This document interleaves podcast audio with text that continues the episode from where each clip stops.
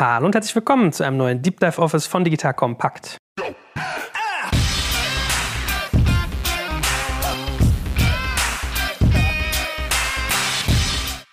Mein Name ist Jörg Kaczmarek und heute geht es um ein fesselndes Thema, nämlich das nächste Ökosystem einer digitalen Wirtschaft. Wir sprechen ja hier mal fleißig über Raum, über Gestaltung, auch mal sicherlich über Büroartikel, Möbel. Aber es geht vor allem darum, wie man eigentlich Räume und das, was sich daraus ergibt, erfährt. So, und was du heute also mitnehmen wirst, ist, du wirst ganz viele neue Prinzipien lernen und sag mal Opportunitäten, die sich im Bereich Raum ergeben. Das heißt, wir werden über so spannende Sachen wie eine Cluster Economy sprechen. Du erfährst, was sich mit einer Permanent Beta verbindet, warum heute vieles eco-friendly ist und vieles, vieles mehr. Und dazu haben wir heute ein wandelndes Lexikon, würde ich sagen, eine wandelnde Bibliothek an Eindrücken, nämlich den guten Raphael. Guten Morgen, Raphael. Guten Morgen. Sag doch mal ganz kurz, wer du bist, was du machst. Ich habe schon gelernt, du bist ein Satellit. Ja? So hast du dich irgendwie gestern vorgestellt, als wir uns mal wieder gesehen haben. Was bist du? Was machst du und was ist deine Rolle? Ja, ich arbeite für Vitra als Trendscout. Mein Arbeitsgebiet oder Arbeitsumfang ist das ganze Thema Zukunft der Arbeit. Und hier bin ich auf der Suche nach neuen Mustern, also nach Dingen, die man noch nicht so oft sieht, irgendwo auf der Welt, die das Zeug dazu haben, einen neuen gesellschaftlichen Kontext auszulösen. Ja, wir sitzen ja hier in diesem Coworking Space, wo vor zwölf Jahren die Leute sehr wahrscheinlich große Augen gemacht hätten. Und heute ist das ganz normal. Das ist halt so ein neuer gesellschaftlicher Kontext. Und wie findest du die Dinge, die du dir anguckst? Also woher weißt du, dass jetzt irgendwie in Seoul ein spannendes Konzept entsteht oder irgendwo in Afrika was komplett anderes, als wir bisher in Westeuropa kennen? Wie kommst du darauf? Ganz am Anfang ist es natürlich schwierig. Ich mache das jetzt schon fünf Jahre, wobei ich habe mich, glaube ich, Zeit meines Lebens unterbewusst damit beschäftigt, irgendwie Teil meiner Bestimmung. Und irgendwann ist der Muskel trainiert. Ja, also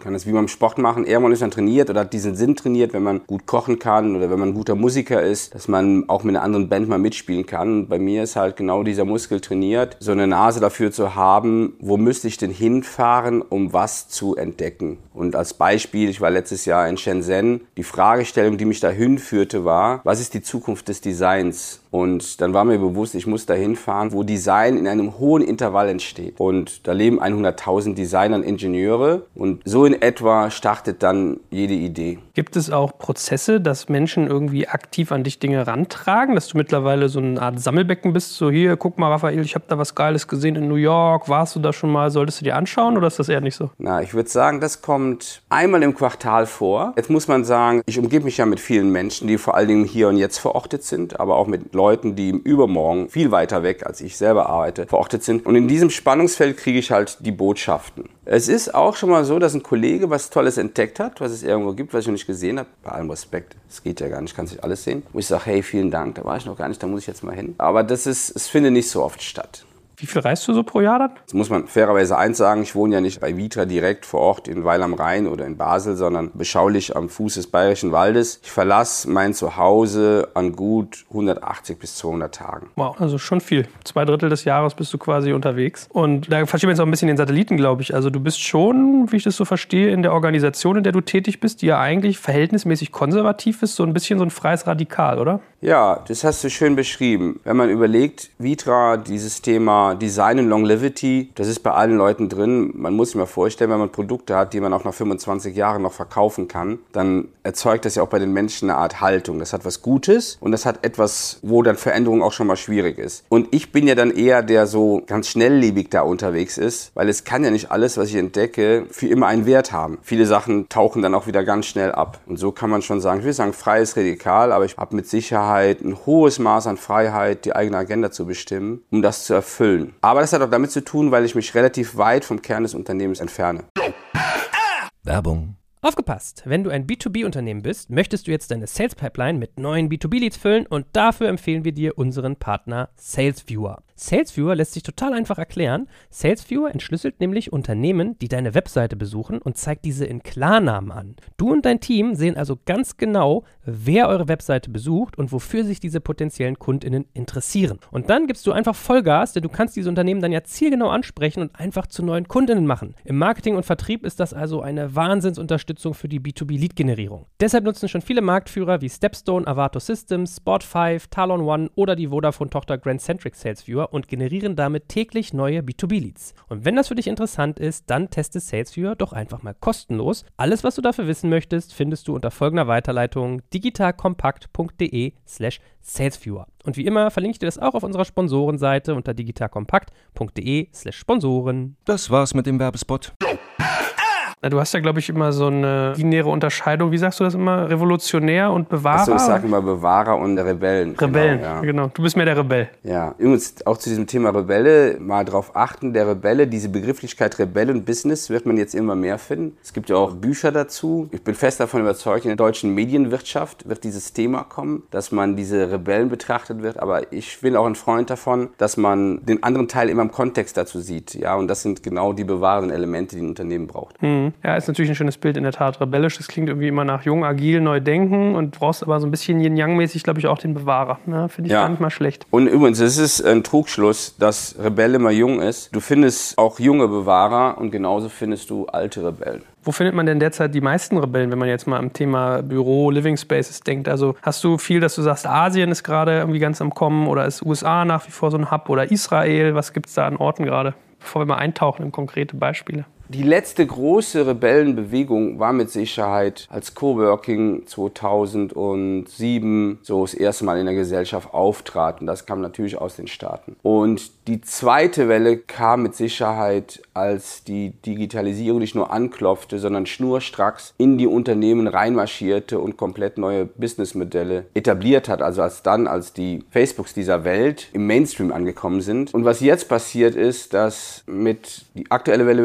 mit dem ganzen Thema Machine Learning, künstliche Intelligenz und auch mit der Cloud. Das ist jetzt gerade so der stärkste Muskel und das findet man natürlich in Asien, das findest du aber auch. Also die Ost- und Westküste der Vereinigten Staaten kann man immer hinfahren. Ich bin jetzt in Tel Aviv im November, glaube ich, da findet man das. Und was beim Finden wichtig ist, eins habe ich gelernt, jede Entwicklung braucht ein Grundmaß an Dichte und kritischer Masse. Und da, weißt du, ich glaube, an der Westküste sitzen 6500 Technologieunternehmen wie an einer Perlenkette gereiht zwischen San Francisco und San Jose. Oder wenn du nach Singapur gehst mit der SUTD, mit der NUS, mit Top-Universitäten, die dann Partneruniversitäten haben wie Berkeley oder die TUM, du kannst dich dem nicht entziehen. Ja? Und das brauchst du einfach, dass Drehmoment draufkommt. Und das ist dann auch das erst ein Ökosystem entsteht. Es entsteht ja nicht, wenn du zu Hause jetzt anfängst und sagst, ich hätte gerne Organic-Pflanzen in meinem Garten. Die fünf Pflanzen schaffen das ja gar nicht. Du hast ja ein interessantes Bild. Du hast in unserem Vorbereitungsgespräch gesagt, du siehst Büros teilweise so ein Stück weit als ein Server. Also ich interpretiere das jetzt mal als einen Gegenstand, der quasi Punkte miteinander verbindet und der irgendwo Sachen ausspielt. Sehr schön formuliert, ja. Mein Freund, der Christa Schansaras, ist Volkswirt und Architekt, macht gerade seinen Doktor in der TUM. Der kam mal genau mit dem Beispiel rüber. Und und das ist der Server der physischen Interaktion. Und ich sage das immer gerne, Unternehmen, die in Top-Berater investieren, die in Top-IT-Strukturen investieren und das Haus der Arbeit, das Büro ist dann das alte Haus, wie ein alter Server. Das wird keiner machen. Und man hat das eigentlich als Schlüsselressource total übersehen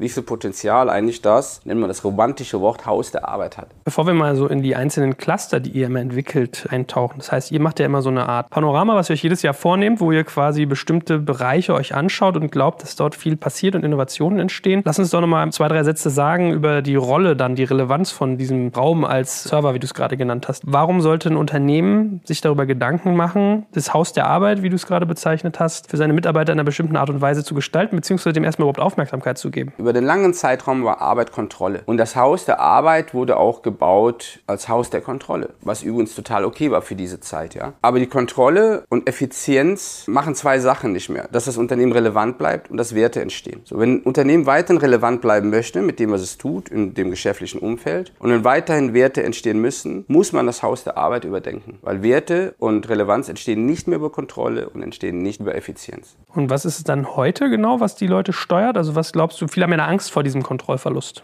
Ja, man, jetzt muss man eins trennen. Ich bin dabei, dass es Menschen gibt, die immer Anleitung, Orientierung brauchen, die auch einen gesunden Anspruch, Erwartungshaltung an ihre Führungskraft haben. Das bedeutet aber nicht Kontrolle. Und ich würde sagen, man sollte dieses Wort Kontrolle, man sollte mal anders denken, man sollte mal auf die Idee kommen der psychologischen Sicherheit. Wenn ein Mitarbeiter psychologische Sicherheit genießt, dann hat er die größte Möglichkeit, seine Potenziale zu entfalten. Das bedeutet aber nicht, dass er trotzdem Erwartungshaltung an seine Führungskraft hat. Aber psychologische Sicherheit und Kontrolle Rolle. Das passt überhaupt nicht zusammen. Es geht gar nicht. Das sind keine Geschwister. Ich glaube, wir könnten jetzt sicherlich noch ein bisschen eintauchen in, was Räume einem bieten, ja, dass man sagt, man steigert die Effizienz, die Motivation der Leute. Das ist so Visitenkarte des eigenen Schaffens. Aber da haben wir mit der Pyrio schon ein bisschen drüber geredet und ich möchte mit dir gerne mal in diese ganz konkreten Cluster eintauchen. So, ihr habt also dieses Panorama. Kannst du noch mal beschreiben, wie ihr damit genau arbeitet, was das für ein Werkzeug ist? Was überhaupt interessant ist, wie ist das Panorama entstanden? Ich glaube, die ersten Panoramen sind entstanden in China, 2.000, 3.000 Jahre vor Christus, wo Maler, Künstler einen zeitlichen wichtigen Moment in einem großen Bild festgehalten haben. Zum Beispiel ein großes Bild ist die Schlacht von Guernica im Museum Reina Sofia in Madrid von Pablo Picasso. Wenn man davor steht, man kann fünfmal dahin gehen und man entdeckt immer was Neues. Also ein großes Bild, was einen erstmal überfordert und einen dazu auffordert, die Kontexte dieses Bild mal zu erfassen und zu begreifen. Also war unsere Idee, wir müssen uns von dieser Instagram-Ebene oder oder 16 zu 9 PowerPoint-Ebene Excel auslösen und die Menschen erstmal ein großes Bild einer möglichen Zukunft aufzeigen, was aber nicht evidenzbasiert ist. Nicht zu sagen, das ist es, sondern die Zutaten einer Welt von morgen, die es dir ermöglichen, diese Welt aktiv zu gestalten, das sind diese Themen und mit denen solltest du dich umgeben. Und das sind mehr Themen wie nur das Thema Digitalisierung und ich finde keine Mitarbeiter. So ist es eigentlich entstanden. Damit wir auch ein Grundmaß einer Aufmerksamkeit haben und Neugierde wecken, kontextuell zu denken. Weil, wenn die alte Welt Kontrolle war, war die alte Welt lineares Denken. Und die neue Welt ist halt das kontextuelle Denken und dazu brauchst du halt ein Bild vor dir. Wo hast du eigentlich diese ganzen Techniken aufgeschnappt? Also bei deinen Vorträgen setzt du dich teilweise hin und erzählst, ja, ich habe nur einen Realschulabschluss, ja, ich bin gelernter Tischler, wenn ich mich richtig, oder Schreiner, wenn ja. ich mich entsinne. Also du spielst dich eigentlich ein bisschen runter, was ich immer ganz charmant finde. Aber wo hast du denn dieses vernetzte Denken alles aufgeschnappt? Ja, ich habe Schreiner gelernt und Kaufmann und dann halt meinen Realschulabschluss. Und ich war wirklich, leider Gottes, wie es so ist, die Uni nur als Besucher kennengelernt. So what? Aber ich bin ein Sesamstraßenkind und Sendung mit der Mauskind par excellence. Ich bin, glaube ich, ich schaue mir jede Maschine an. Mich interessiert einfach alles. Und ich habe neben diesem außerordentlichen Maß an Neugierde, was man mir geschenkt hat, auch dann diesen, ich liebe Techniken, jeglicher Art. Als Schreiner lernst du es, dass du mit bestimmten Methoden und Techniken einfach eine gute Arbeit ablieferst, aber auch Zeit reduzierst. Das ist das eine. Und wenn du das erste Mal einen Plan anschaust, bist du als Lehrling total überfordert, wenn Geselle irgendwie einen Schrank baut. Du kapierst nämlich original gar nichts. Und irgendwann verstehst du es, dass es Möglichkeiten gibt, Dinge einfacher darzustellen und dass daraus sofort eine Art Action erfolgt, eine Aktion. Und irgendwann, weiß ich nicht, dann wusel sich da rein und wenn du sowas siehst, dann, ich vergesse auch sowas nicht, ja. Jede Handlungsempfehlung oder auch, wenn ich mal einen Podcast höre, dann gibt es Sachen, wo ich sage, Mensch, Wieso bist du da selber nicht drauf gekommen? Und das geht dann morgen direkt in meinen Vortrag rein.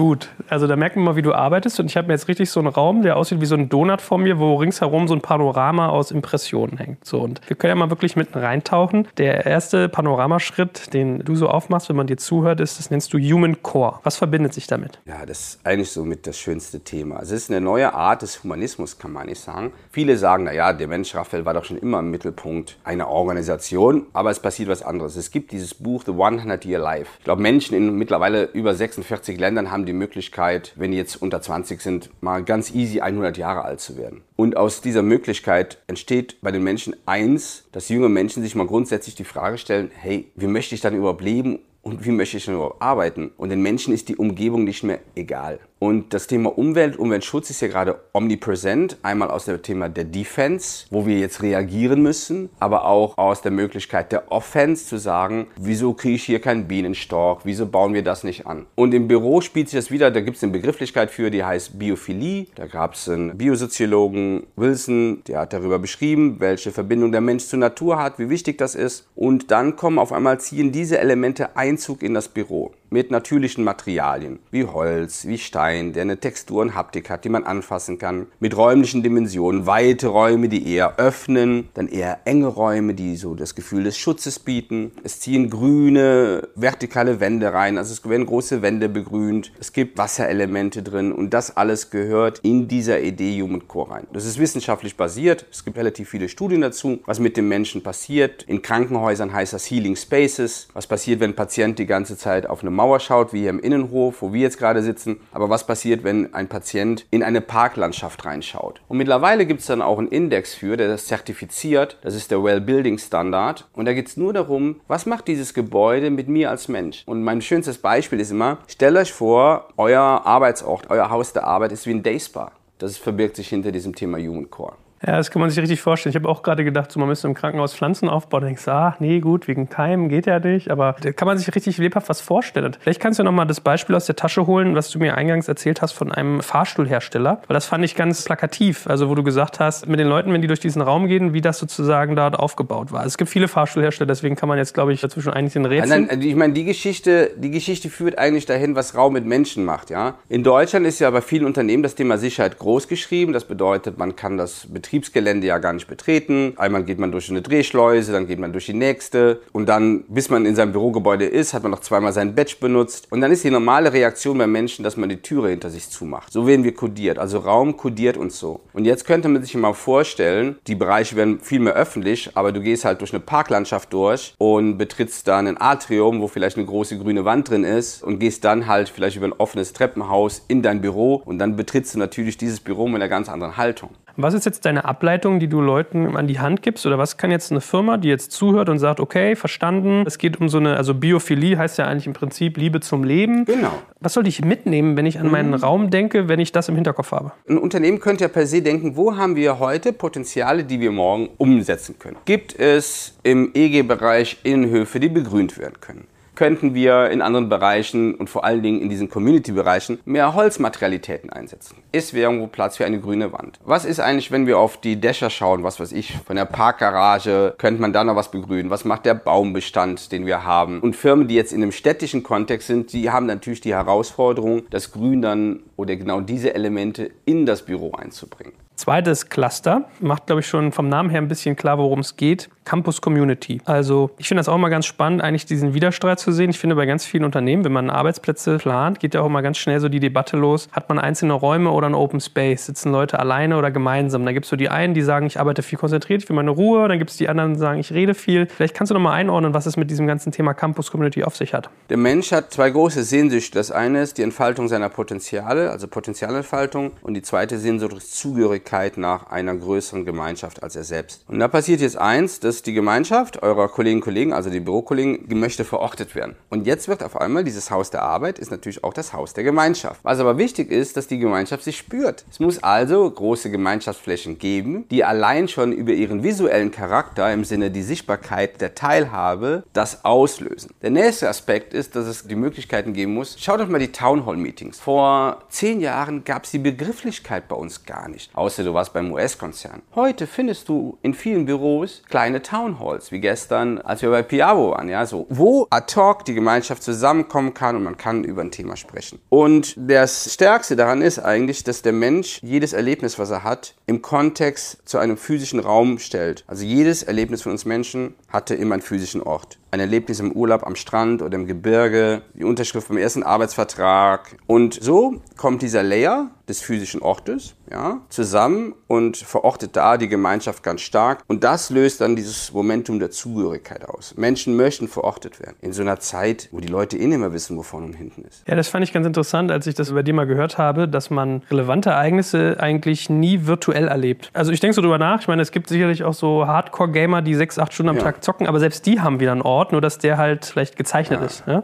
Das ist ja ein interessanter Gedanke. Und meine Berührungsfläche damit war, wenn ich in alten Firmen immer durchs Büro gelaufen bin und dann gab es immer so diese Raucherpausen. Das habe ich gehasst, wie die Pest, weil ich bin kein Raucher. Ich mag mich auch nicht dazustellen, so diesen Passivraucher da einziehen. Aber da hat man genau das. Da hast du eine Campus-Community, die quasi auf so einem Balkon steht. Also da hast du die Verortung der Gemeinschaft auf dem Balkon und dann passieren da Dynamiken. Und ich habe immer beobachtet, dass das so eine Mannschaft richtig auch auseinanderzieht. Dann hast du so die Raucher, die haben irgendwie ganz viel Diskurs und die Nichtraucher, die haben das nicht. Mhm, so, und jetzt, du sprichst was Interessantes an. Jetzt nicht über eine persönliche Haltung, sondern über halt Rauchen. Und was bei dieser Campus-Community ja wichtig ist, dass es halt inklusiv ist. Das ist für alle. Für die Introvertierten und für die Extrovertierten. Für die Rebellen und für die Bewahrer. Jenseits der Hierarchie, ja, jenseits Geschlecht. Und das ist starkes Momentum, dass man sich fühlt. Ein super Beispiel dazu ist jetzt der Adidas Campus nach 70 Jahren. Die hatten jetzt 70 Jahre Geburtstag, der fertig ist. Das ist Gemeinschaft verorten par excellence. Ein echtes Masterpiece. Wo sitzen die? In, in, in Herzogenaurach, ja, genau, im Nirgendwo. Da muss man sich mal angucken. Kann man bei dir auch auf deinen Social-Media-Profil in den letzten Tagen, glaube ich, verfolgen. Interessant. Aber dann lerne ich, ich muss quasi als jemand, der sowas gestaltet, so eine Art Wasserloch vorsehen, was irgendwie frei von Hierarchie Wunderbares ist. Beispiel, ja genau. Ich sage auch immer, die Wasserstelle in der Serengeti, da hat jeder sofort ein Bild vor Augen. Es bedarf Lockstoff und das ist auch wichtig. Die Menschen sind es leid. Man kann Gemeinschaft nicht per Dienstanweisung erzeugen. Gemeinschaft erzeugt man auch über die Momentum der Verführung und den Lockstoff zu finden, der dann Gemeinschaft zusammenbringt. Und starke Orte bringen Menschen zusammen. Was sind so Lockstoffe? Ist das irgendwie Pflanze? Barista, ne? ja. Ich weiß gar nicht, wo ich war. Weiß ich nicht. Die Architektur und alles war super, aber irgendwie funktioniert es nicht. Und dann meinte ich, hier fehlt so ein Kaffeepoint ja, an der Stelle. So, weil das hat hier keine Aufenthaltsqualität. Und es hat dann geholfen? Hat es dann funktioniert? Nein, es war ja das Momentum nur. Ich war da und, aber oft sind ja Sachen offensichtlich, wo du sagst, hier fehlt der Lockstoff. Die räumliche Qualität stimmt, aber es braucht noch etwas dazu.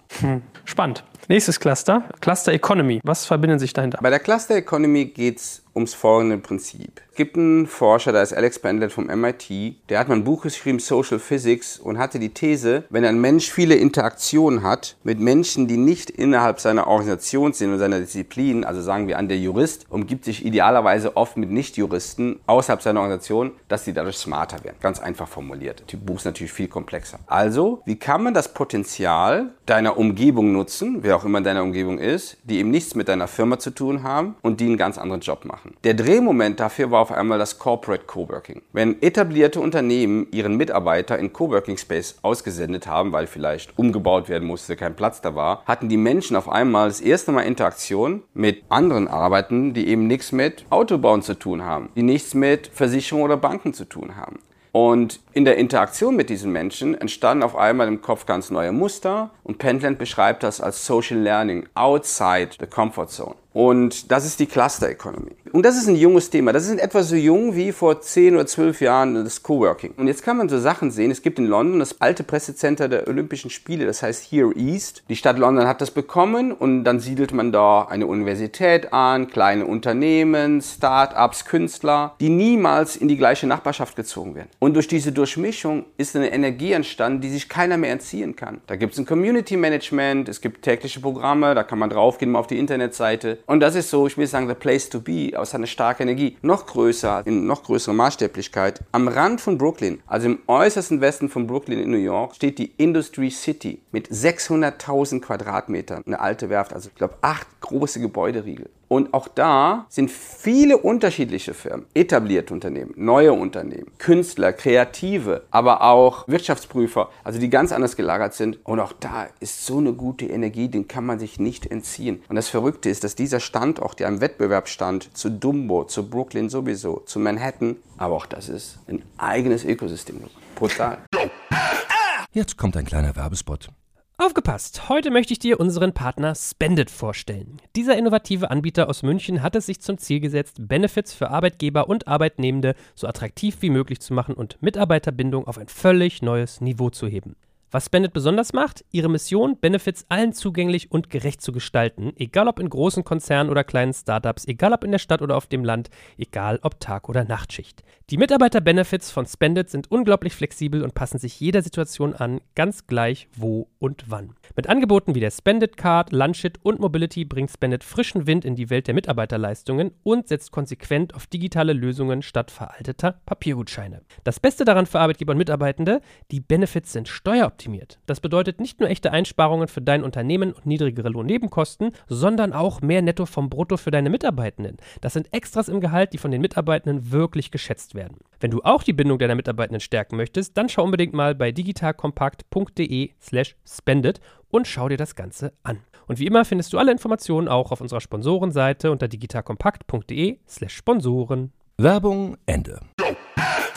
Ja, ich meine, im Arbeitsumfeld kann man ja sagen, das geht ja so ein bisschen in Richtung Multidisziplinarität. Also ich habe das bei Design Thinking auch erlebt, wenn man halt mal so gemischte Teams hat, wo jeder eine andere Disziplin hat, das macht ja was, weil jeder sieht ja ein Problem auch ganz anders. Ne? Der Architekt sieht das anders als der Mathematiker, sieht das anders als irgendwie der Designer. Ja. Vielleicht kannst du auch nochmal das Beispiel von Yahoo aufführen, was du hattest, weil ja, mhm. das geht ja auch in so eine ja. Richtung, dass man das sozusagen sogar aktiv herbeigeführt hat. Also das fand ich auch nochmal ganz eindrücklich, was da passiert ist. Yahoo ist ein Kunde von uns, in Japan sehr prominentes Unternehmen, die gehören da auch zu Softbank, wo Boston Dynamics zugehört. Und bei Yahoo hatten wir einen Hackathon mit der Fragestellung, was würde eigentlich passieren, wenn die Unternehmen, die Headquarters in der Stadt Tokio, die ja super dicht ist, wenn die das Erdgeschoss öffnen würden für die Nachbarschaft. Also als Geste, wir sind Teil dieser Stadt und das Erdgeschoss ist ein öffentlicher Raum. Und Yahoo hat das Erdgeschoss nicht in der Ebene 1, sondern in der achten Etage, weil darunter ist ein Restaurant und ein Supermarkt und sowas. Und Yahoo hat das aber gemacht. Yahoo hat diesen Bereich recht prominent, 1000 Quadratmeter fast geöffnet, als Coworking Space, heißt heute Yahoo Lodge. Und dann ist was Unvorstellbares passiert. Ich habe zwar gedacht, das nimmt man an, aber das hat man super angenommen. Jeden Tag sitzen da 400 bis 600 Menschen, gehen rein und raus wie einem Bienenschwarm, die mit Yahoo nichts zu tun haben und die dort also Commuter in dieser Stadt Tokio eine halbe Stunde, Stunde arbeiten oder sich mit anderen treffen, die haben sich natürlich mal registriert. Das bedeutet, Yahoo hat die Türe geöffnet, hat diesen öffentlichen Raum gemacht und dort sitzen aber dann auch Yahoo-Mitarbeiter und die spüren dann auch mal die Stadt ganz anders. Ja? Es tut sich leicht, in Berlin jetzt in einem Hochhaus zu stehen und runter auf die Stadt zu schauen und dann referenzierst du alles, was du machst, nur aus deinem Hochhaus, aus deiner Organisation heraus. Und so bist du auf einmal mittendrin. Mhm.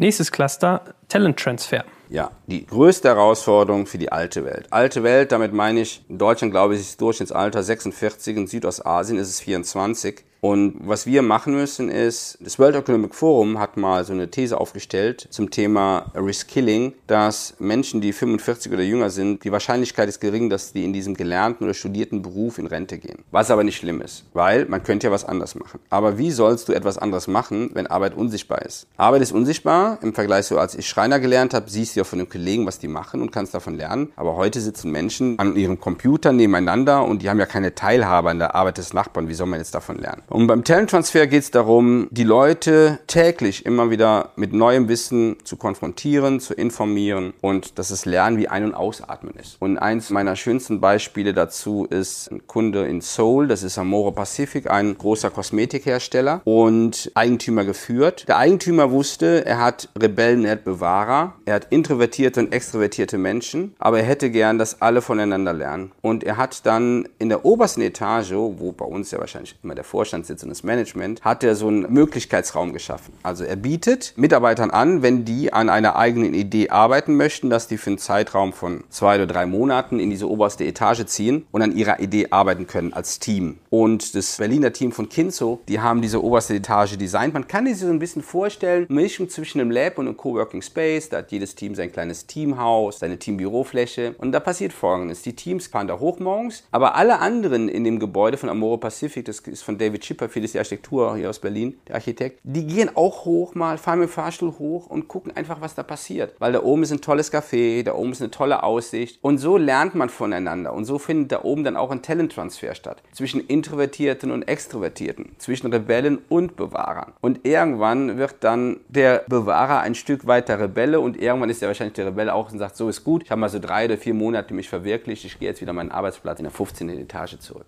Ich habe gerade so daran gedacht, dass bei uns im Team, und wir sind halt irgendwie vier, selbst in so einem kleinen Team kriegt teilweise nicht jeder mit, was der andere tut. Ja? Also es ist noch nicht mal eine Größenfrage, sondern du hast ja. in der Tat recht. Ja. Und das wird ernsthaft, das wird eine große Geschichte für uns, weil du musst überlegen, wie viel Zeit du vor deiner Maschine sitzt. Und wenn du kein Programmierer bist oder kein Designer, Architekt, dann kennt die Maschine kein Konjunktiv. Dann arbeitest du mit einem SAP-Programm oder mit Outlook oder mit irgendwas und dann bist du auch nicht wirklich ein freier Mensch. Entschuldigung. Was meinst du mit dem Satz, er kennt kein Konjunktiv? Also ich kenne die Grammatik vom Konjunktiv. Was meinst du damit? Ja, hallo, das ist, also wenn du jetzt eine Excel-Tabelle ausfüllst oder wenn du so ein ERP-System bedienst, dann musst du schon das reinschreiben, was da reinpasst. Mhm. Du kannst auch nicht das hinterfragen. Das, das ist binär, meinst du? Ist richtig? Ja, es gibt mhm. überhaupt keinen Spielraum. Und jetzt sagen viele natürlich, ja, Raphael ist doch eh klar, wie stellst du das denn vor? Aber das bedeutet, dass du eigentlich immer, wenn du vor dem Ding sitzt, findet überhaupt kein Lernen statt. Hm. Merkt man da nicht auch so ein bisschen, dass diese Cluster, die ihr entwickelt habt, auch ein bisschen aufeinander einzahlen? Also dieses ganze Thema. Talent Transfer, Cluster Economy ist ja dann irgendwie eng verwandt, dieser Campus-Gedanke. Jetzt kommt die Begrifflichkeit des Ökosystems dazu. Genau. Alle Themen haben zueinander eine Zugehörigkeit. Und auch das ist eine Herausforderung. Die alte Welt ist eine fast, ich will nicht sagen Silo, sondern Reagenzglaswelt. Du lebst ganz in deiner Welt drin, du bist so der Experte. Es gibt kein Links und es gibt kein Rechts. Und das müssen wir lernen, wieder in einem größeren Kontext zu denken, die Sachen als Ökosystem zu erfassen. Ich gebe dir ein Beispiel. Wir renaturieren zu Hause die Grünflächen. Das nützt dir aber nichts, wenn du nur die Pflanzen oben aufstauschst. Du musst den Boden abtragen. Was wir aber heute machen ist, wir denken nur in dieser einen Dimension und machen das Offensichtliche. Wir hätten nur die Pflanzen ausgetauscht und hätten die neuen Pflanzen Pflanze in den alten Boden gesetzt und das ist zum Scheitern verurteilt. Hm. Nächstes Cluster, Permanent Beta. Finde ich ein geiles Wort, mag ich, weil es irgendwie so ständige Weiterentwicklung suggeriert. Ja, erfunden, glaube ich, glaube, der Tim O'Reilly ist das, der auch später MakerBot mit erfunden hat. Der hat das mal gebracht. Und jetzt gibt es also zwei Sachen. Also die ständige Weiterentwicklung, die immerwährende Iteration. In der Vergangenheit war es klar, dass das bei Software was ganz Normales ist. Aber was jetzt passiert, dass diese Art der Geisteshaltung und Methodik an den Schreibtisch von uns alle kommt. Warum ist es so? Der Hauptteil unserer heutigen Arbeit ist Routinearbeit. Hohes Maß. Ich schätze 50 Prozent. Die Routinearbeit, die verlieren wir zum Glück. Ich sage, Routinearbeit ist wie Abwasch machen zu Hause, ja, wenn du keine Spülmaschine hättest. Oder Wäsche falten. Und die verlieren wir immer mehr an Software, was okay ist. Der zweite Teil der Arbeit ist Projektarbeit. Projektarbeit ist schwierig, dass Software die jetzt mal eben wegkannibalisiert. Aber ein Aspekt der Arbeit, den wir außer Acht gelassen haben, der dient der Erneuerung der Organisation. Das ist wie wenn einer zu Hause trainiert, wenn einer sich dehnt, wenn einer die Black Roll rausholt oder wenn einer einfach physisch oder an seiner Psyche arbeitet. Und das haben wir total vergessen, weil wir gedacht haben, wir haben jetzt das Optimum erreicht, den Standard und wir verwalten jetzt den Standard. So, und das kommt zurück. Und das kommt zurück über Arbeitstechniken wie Business Design Methoden. Design Thinking kennt jeder, aber Design Thinking ist nur eine von über 20 Business Design Methoden, die es heute gibt. Wen das interessiert, der kann auf die Internetseite von der Unternehmertum in München gehen. Dann sieht man mal, wie viele Business Design Methoden die an Unternehmen, an Studenten, andere Universitäten trainieren. Und auf einmal hat ein Werkzeugkasten nicht nur einen Hammer, Schraubenzieher, Zange, sondern hat neue Werkzeuge für die Herausforderung von morgen. Und diese Herausforderung brauchen wieder einen anderen Raum, eine andere räumliche Situation. Weil ein Meetingraum oder ein Coworking-Empfang oder ein Büro, ein Schreibtisch schon lange auslöst, das sind eigentlich so Turnhallen des Geistes. Turnhallen des Geistes, die so einfach zu konfigurieren sind wie eine Turnhalle. Jeder der Zuhörer könnte morgen in eine Turnhalle gehen und wüsste immer noch, wie das irgendwie geht, die in ihrer Semantik so einfach sind und die aber eins machen. Unterschiedlichste Menschen zusammenbringen, das Wissen als Aggregatzustand zugänglich machen. Das Wissen kommt zusammen in diesen Raum, den man sich irgendwie orchestriert hat. Und aus diesem Wissen, was die Leute zusammenbringen, entsteht Neues und darüber entsteht dann diese Iteration. Und was das Interessante ist, dass dieses Momentum unmittelbar spürbar ist. Soeben hat mir noch ein Kollege angerufen, angerufen. Die haben gestern in Frankfurt so eine Session gehalten mit unseren Partnern und die Überraschung war positiv groß, wie schnell man in so eine Welt eintauchen kann und wie einfach das doch ist, ja. Wo die Leute sich dann fragen, wieso fange ich damit jetzt erst an?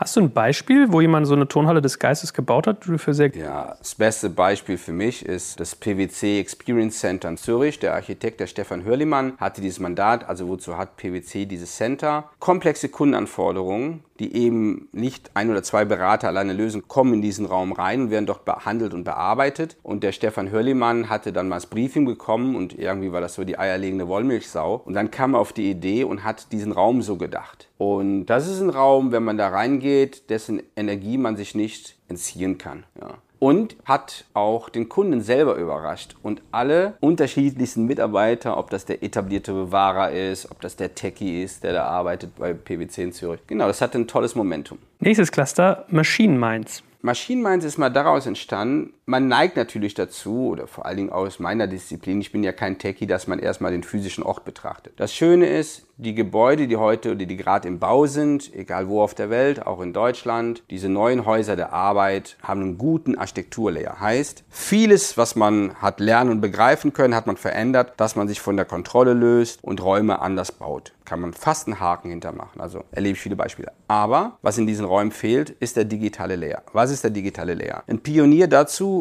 ist ein Gebäude in Amsterdam. Der Projektentwickler heißt OVG. Die bauen schon oder bauen bald in Berlin. Das Gebäude hieß The Edge. Und die Idee war, dass das komplette Gebäude halt Sensoren hat, ich sag mal einfach formuliert, die dem Betreiber immer ein aktuelles Feedback geben, was gerade da passiert, dass er das Gebäude bestmöglich betreiben kann, die aber mir als Nutzer den bestmöglichen Komfort und die bestmögliche Experience bieten also ich als Nutzer wüsste, welche Gäste sind heute da, in welchem Casino ist der wenigste Betrieb, wo kann ich mein Fahrrad oder mein Auto parken, was findet heute hier sonst noch statt. Ich kann das Raumklima und das Licht in meinem Bereich selber wählen. Also ein, hohes Maß an Freiheit in der Nutzung des Raumes mit einem hohen Maß an Komfort und Bequemlichkeit. Und diese digitalen Layer ziehen immer mehr in die Gebäude ein und die sind wichtig. Die sind nämlich dann wichtig für große Unternehmen. Also wenn ein Unternehmen einen großen Campus betreibt, muss es die Community managen und dazu braucht man auch diese digitale Lane. Das erste Mal übrigens bei Facebook gesehen. Ich war das erste Mal am Facebook Campus im Jahr 2014 und die haben das damals alles mit Facebook gemacht. In einer Art Intra-Facebook, wie Intranet, so Intra-Facebook. Ich sehe das relativ selten, dass man so Daten zu Räumen kriegt, ehrlich gesagt. Ja, hat folgenden Grund, dass keiner bis heute das Mandat hatte. Also ich war zum Beispiel bei der OVG mit BMW aus München, habe ich die besucht. Ich habe besucht mit Adidas und beide waren dann überrascht, also Adidas und BMW, so nach dem Motto, hm, wieso hat uns das keiner gesagt? Das ist ein kleiner blinder Fleck. Mittlerweile gibt es viele technologische Anbieter, auch hier in Berlin, wie Edge Technologies oder wie Sensorberg, die sich dem widmen. Und der eigentliche, man könnte sagen, ein Haus, da gibt es einen Entwickler, der das entwickelt und dann gibt es den Architekten. Bei dem Entwickler Entwicklern, bei den Entwicklern ist das auf jeden Fall angekommen, weil das ist ja wichtig im Lebenszyklus des Gebäudes. Aber für die Architektur ist das halt ein zusätzliches Thema, wo du Leute für brauchst, die das auch managen.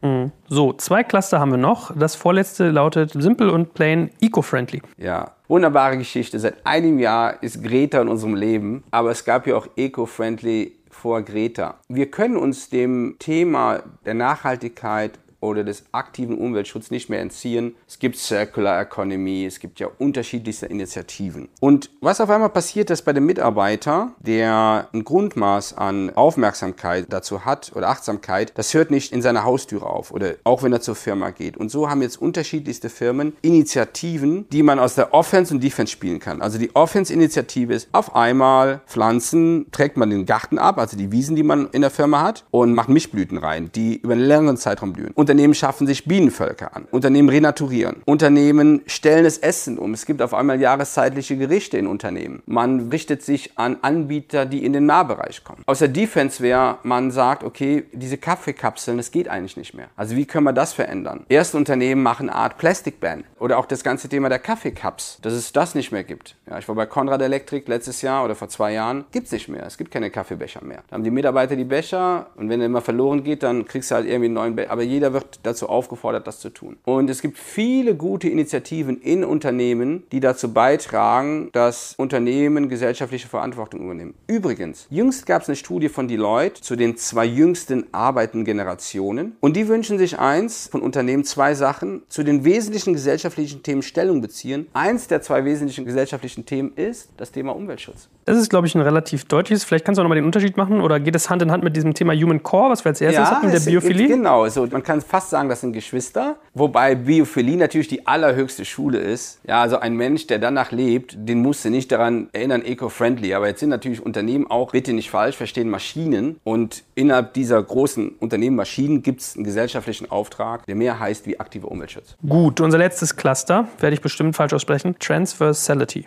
Ja, wir haben leider bis heute keinen besseren Begriff gefunden. Transversalität. Was bedeutet das? Meine schönste Geschichte dazu ist der Fahrradladen in London, Clerkenwell, der heißt Mama No Hands. So eine radverrückte Community. Du gehst in diesen Laden rein, dann siehst du, hey, was ist das? Du siehst kleine Fahrradwerkstatt, dann siehst du Leute beim Arbeiten, dann siehst du eine kleine Bäckerei und einen Biertresen. Und dann sage ich den Typen, sag mal, was seid ihr? Ja, wir sind, eigentlich sind wir in der Fahrradwerkstatt. Und dann kam unsere Community ja morgens zum Kaffee trinken. Da war die Kaffeemaschine zu klein, also haben wir diese kleine Bäckerei eingebaut und wir servieren Speisen. Und dann kamen die abends wieder zum Bier trinken, wie das hier in der Pubkultur in London üblich ist. Also haben wir einen Zapfhahn installiert. Okay, und dann hatten wir zu wenig Platz, dann haben wir die Reparaturfahrräder rausgetan und haben hier eingedeckt und untertags war zu wenig los. Und das ist jetzt ein Coworking Space. Ich sage, und wer hat das alles geplant? Sagt er, keiner, das ist einfach passiert. Und jetzt sind wir genau bei dem Thema. Alte Architektur hat Orten feste Funktionen zugewiesen. Du bist ein Hotel, du bist ein Büro, du bist ein Laden. Und heute ist es so, dass Menschen Räume okkupieren und aus diesen, Mensch, aus diesen Räumen das machen, was die Menschen eigentlich glauben, was sie eigentlich bräuchten. Und die Grundidee ist eigentlich dahinter, dass ein Raum vielfältige Nutzung bietet, die sich die Menschen in diesem Kontext wünschen. Also wächst Raum manchmal auch ein bisschen selbst, wenn man die Menschen nur lässt, so wieder am Anfang. Absolut. Übrigens sehr wichtig. Wir planen alles fein und perfekt bis zum letzten Moment. Ja, im B-Plan oder in diesen Planungsphasen zwei, drei Jahre voraus. Und dann ist alles fertig und dann lässt das keinen Spielraum mehr zu einer Veränderung. Und was gerade passiert, es gibt eine große Bewegung der Co-Kreation, wo auch ganze städtische Quartiere mit den Bürgern geplant werden. Ein gutes Beispiel, in Bremen war das das erste Mal die Ideenwerkstatt in Bremen für die neue Mitte Bremen. Das hat die Julia Erdmann gemacht mit ihrem Büro. Der Investor ist der Kurt Zech. Gleiches passiert gerade in Hamburg, das heißt Hammer Brooklyn, das Quartier, wo die Quartiersentwicklung mit den Menschen Menschen und die Menschen dazu eingeladen werden. Und das, was mich am meisten darüber freut, ist, die Menschen nehmen das an. Die Menschen gehen dahin, geben ihre Stimme ab, orientieren sich und die Büroplanung, hat die Pia ja darüber erzählt, auch wir, wir nennen es Partizipation, aber es ist natürlich eine echte Co-Kreation und dann kommen nochmal ganz andere Gedanken da rein und dann sieht das Haus auf einmal anders aus.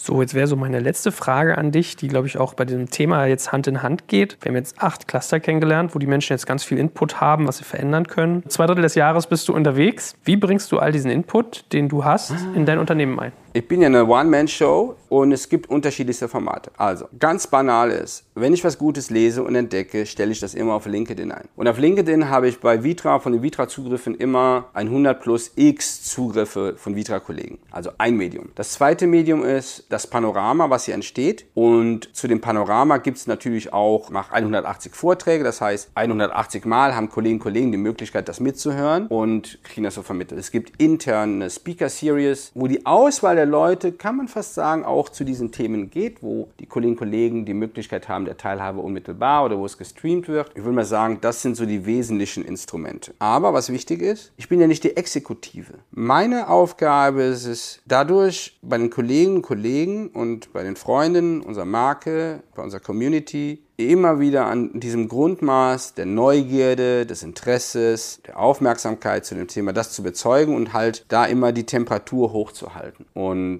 dann liegt es an einem jedem, daraus was zu machen. Schön. Also man merkt, man braucht Tools. Da sind wir wieder ein bisschen so beim Wasserloch. Das Wasserloch kann ja auch mal digital sein. Und ich fand das sehr spannend heute mit dir. Hat viel Spaß gemacht. Das müssen wir eigentlich mal fortsetzen oder nochmal dran anknüpfen. Also danke dir sehr, sehr herzlich dafür, dass du uns mit in deine Tonhalle des Geistes quasi genommen hast. Und bin gespannt, was du auf deinen Reisen uns noch so mitbringst. Vielen Dank dir. Ja, bitteschön.